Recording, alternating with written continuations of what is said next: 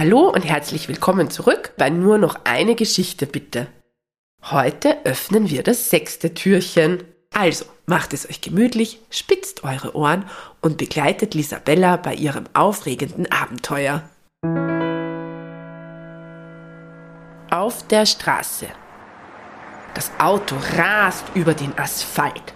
Beinahe wären die kleine Elfe und ihre Freunde auf die Straße gelaufen.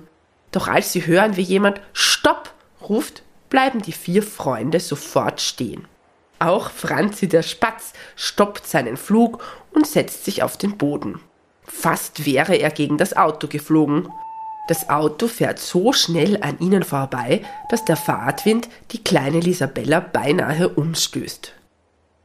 Grad so hält sie sich an der Weihnachtsglocke fest.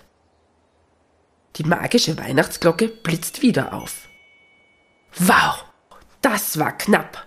Da haben wir aber Glück gehabt, piepst die kleine Maus Peppi. Wo ist denn unser Retter? Die Freunde schauen sich um, können aber niemanden sehen. Hier bin ich, ruft eine sanfte Stimme hinter einem Grasbüschel hervor.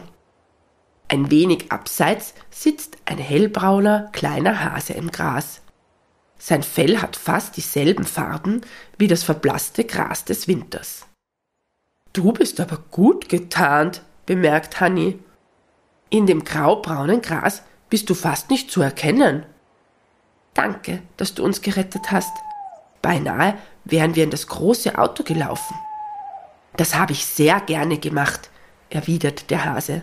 Nein, ich muss sagen, es war sogar meine Pflicht. Ich kann doch nicht wissentlich jemanden in eine Gefahr laufen lassen.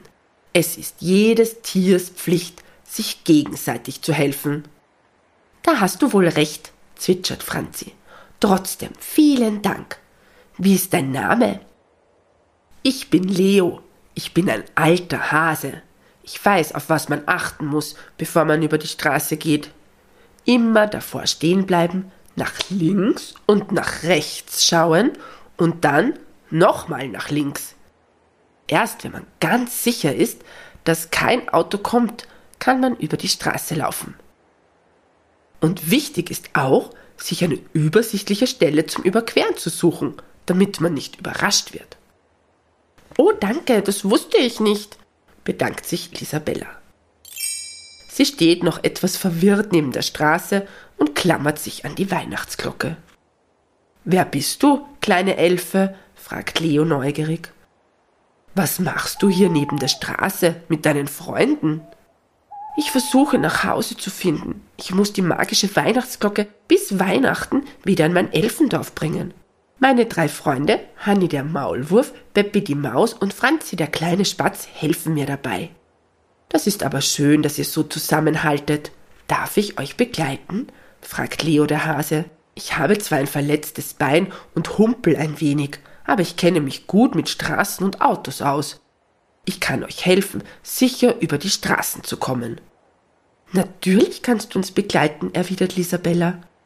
Sie ist ganz entzückt, dass sie so viele liebe Tiere auf ihrer gefährlichen Reise begleiten. Leo fügt noch hinzu. Zu fünft ist es besser als zu viert. Na dann los, sagt Hanni. Ein Stück schaffen wir heute noch. Dann müssen wir uns einen Schlafplatz suchen. Die fünf Freunde wandern am Straßenrand entlang. Jedes Mal, wenn ein Auto kommt, gibt Leo ein Zeichen und alle ducken sich tief ins Gras am Straßenrand. Als es anfängt zu dämmern, suchen sich die fünf Freunde einen Schlafplatz. Sie kuscheln sich zusammen in eine kleine Mulde und wärmen und schützen sich gegenseitig. Das ist aber eng, klagt Franzi. Nicht so drängeln, quengelt Isabella. Dein Fuß ist in meinem Gesicht, sagt Beppi. Ups, Entschuldigung, erwidert Lisabella. Ruhe jetzt. Es ist schon dunkel, ruft Hanni. Es ist mucksmäuschenstill und die Freunde schlafen ein. Am nächsten Morgen wandern die fünf Freunde weiter, bis sie zu einem großen Bahnübergang kommen. Der Bahnübergang hat zwei Gleise und wird durch Schranken geschützt. Wenn ein Zug vorbeifährt, schließen sich die Schranken, damit niemand über die Schienen läuft.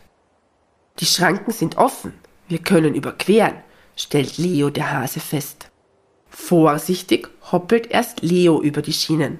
Hanni trägt die Weihnachtsglocke und folgt ihm. Peppi ist ein flotter Springer und hüpft problemlos über die Gleise. Als Lisabella die Schienen überqueren will, fällt sie plötzlich in eine Rille in der Mitte der Schiene. Lisabella schafft es nicht mehr herauszuklettern. Oh nein, ich sitze fest, klagt sie. So sehr sie sich auch Mühe gibt, sie hat zu wenig Kraft, um sich nach oben zu ziehen. Plötzlich ist in der Ferne das laute Tuten des herannahenden Zuges zu hören. Franzi fliegt hoch hinauf und hält Ausschau.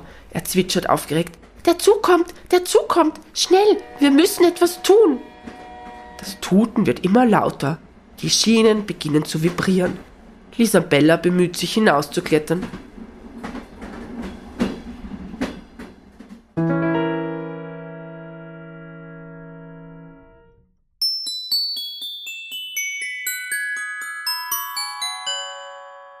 Wie es weitergeht, erfährst du morgen am 7. Dezember.